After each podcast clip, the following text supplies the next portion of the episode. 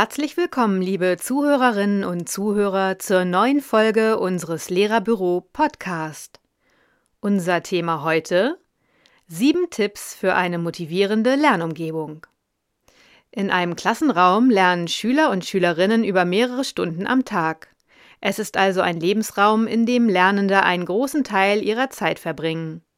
Auch sie als Lehrkraft halten sich dort einen großen Anteil ihrer Arbeitszeit auf. Die Atmosphäre dieses Raumes beeinflusst zu großen Teilen das Wohlbefinden der Klassengruppe. Ein gut strukturierter Klassenraum sorgt für mehr Spaß beim Lernen bei allen und fördert außerdem die Sozialkompetenz der Schüler und Schülerinnen. Doch wie sieht ein gut gestalteter Klassenraum aus? Ein gutes Unterrichtszimmer ist ein Raum, der sowohl in sozialer als auch in räumlicher Hinsicht gestaltet ist. Die Krux die Raumgestaltung und ihre Wirkung spielen für viele Schulen oftmals keine Rolle. In vielen Fällen handelt es sich auch um veraltete Räumlichkeiten. Sind die räumlichen Bedingungen ungünstig, kann das zu Unruhe, Aggression und Stressempfinden führen. Ein Klassenzimmer sollte daher nicht nur unter funktionalen Gesichtspunkten eingerichtet werden. Eine Mischung aus Strukturiertheit, Lebendigkeit, Flexibilität und Geborgenheit kann das Lernen positiv beeinflussen. Schon mit wenigen Mitteln ist es möglich, einen Raum zum Lernen und Wohlfühlen zu schaffen. Wie Sie das erreichen können, sollen die folgenden Anregungen verdeutlichen. Dabei sei angemerkt, dass die Voraussetzungen natürlich unterschiedlich sind. Die Klassen unterscheiden sich in der Größe des Raumes und der Ausstattung. Suchen Sie sich also die Tipps heraus, die in Ihrer Klasse umsetzbar sind. Ebenso spielt die Kostenfrage eine Rolle. Hier lässt sich allerdings durch Spenden von Freunden oder Eltern, Aufrufe auf Online-Portalen oder die Suche nach Sachen, die zu verschenken sind, das Budget klein halten. Sie möchten am besten gleich mit dem ersten Schritt zum neuen Wohlfühlklassenraum starten, dann beginnen Sie mit einem Plenum in der Klasse. Machen Sie mit Ihren Schülern und Schülerinnen einen gemeinsamen Gestaltungsplan. Dazu legen Sie große Blätter auf dem Fußboden aus, auf denen die Schüler ihre Ideen aus der Obenansicht einzeichnen oder mit ausgeschnittenen Möbelschablonen auslegen. Fragen Sie, wie die Möbel stehen könnten und welche weiteren Ideen Ihre Schützlinge haben, um Ihr Klassenzimmer in einen anregenden Arbeitsraum zu verwandeln. Im Plenum und unter Berücksichtigung des vorgegebenen Etats besprechen Sie mit ihnen, welche Vorschläge umgesetzt werden können. Eine motivierende Lernumgebung kann mit wenigen Mitteln umgesetzt werden. Kreative Materialien zur Raumgestaltung finden Sie unter www.lehrerwelt.de. Ideen und Ratgeber zum Thema finden Sie im Lehrerbüro. Schauen Sie auch gleich in die Beschreibung, dort haben wir weiterführende Links für Sie aufgelistet. Die folgenden Tipps zur Um- oder Neugestaltung eines Klassenzimmers können Sie als Anregung für Ihre eigene Klassenraumgestaltung nehmen. Wie eben schon erwähnt, am besten besprechen Sie diese in der Plenumsrunde mit Ihren Schülern und Schülerinnen. Punkt 1. Wände streichen. Ein frischer Anstrich der Wände wirkt Wunder. Klären Sie vorher mit der Schulleitung, ob es Auflagen gibt. Fragen Sie auf dem Elternabend nach Farbspenden und streichen Sie die Wände neu. Wenn es die aktuellen Bedingungen zulassen, können Sie das gemeinsam in kleinen Gruppen mit den Schulkindern machen. Helle Farben wie sanftes Gelb, warmes Orange, Lindgrün oder ein frisches Beige schaffen eine ruhige und entspannte Atmosphäre. Wenn Sie bunte Motive aufmalen, sollte nur eine Wand bunt bemalt werden, da es sonst zu unruhig wird. Weniger ist hier definitiv mehr. Zweitens. Achten Sie auf die Gerüche, denn auch die Nase lernt mit. Gerüche haben Auswirkungen auf das Wohlempfinden und können Auslöser von Unruhe sein. Daher sollte der Raum vor jeder Stunde ausreichend gelüftet werden. Wussten Sie, dass Zitronenduft die Konzentration fördert und zur besseren Leistung führen kann?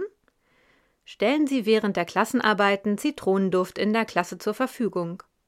Vergewissern Sie sich aber vorher, ob ein Kind allergisch darauf reagieren oder Atemprobleme bekommen könnte, zum Beispiel durch Asthma.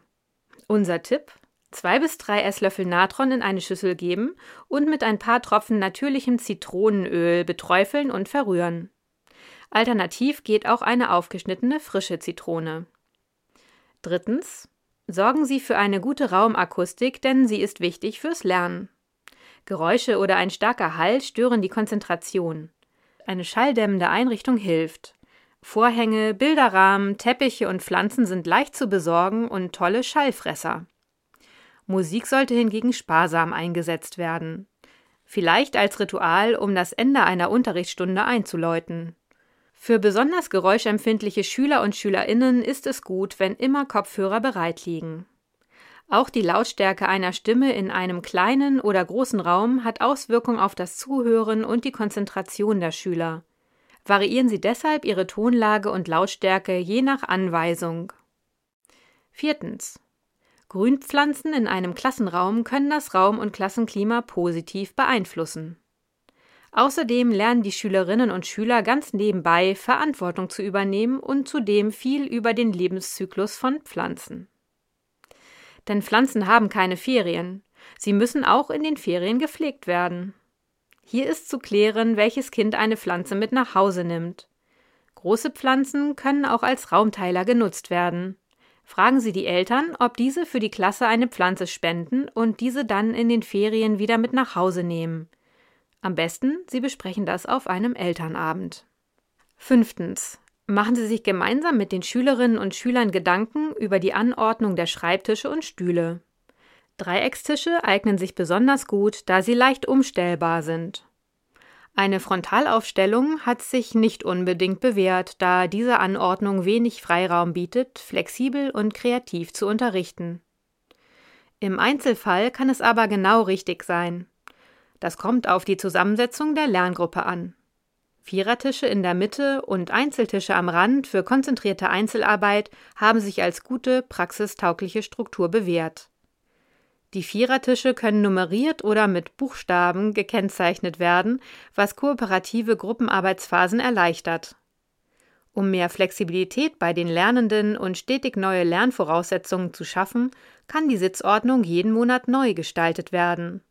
Wie lange diese andauert und nach welchen Kriterien eine neue Sitzordnung gewählt wird, sollte im Vorfeld kommuniziert werden. Sechstens. Nehmen Sie Regale zur Aufbewahrung als Raumteiler und Schallschlucker. Offene Regale schaffen Platz und sind für die Schüler und Schülerinnen jederzeit gut erreichbar. Hier sollten alle Lernenden ihr eigenes markiertes Fach haben, um Arbeitsordner oder Material wie Zeichenblock, Wasserfarben und Stifte unterbringen zu können. Für die Schüler und Schülerinnen ist eine übersichtliche Anordnung von Materialien, die sie selbstständig entnehmen können, in einem offenen Regal auffordernder, als wenn sie verschlossen in einem Schrank verborgen sind. Das Material für die Lehrkraft wie Arbeitsblätter, Freiarbeitsmaterial, Ordner oder Hefte sollte besser in einem geschlossenen oder sogar abzuschließenden Schrank untergebracht werden. Siebtens. Achten Sie bei der Gestaltung des Raumes darauf, dass die Arbeiten der Kinder sichtbar sind und alle Regeln eingehalten werden können, aber es gleichzeitig nicht zu unruhig wird. Der aktuelle Stunden- und Klassendienstplan sollte gut sichtbar an der Wand angebracht werden.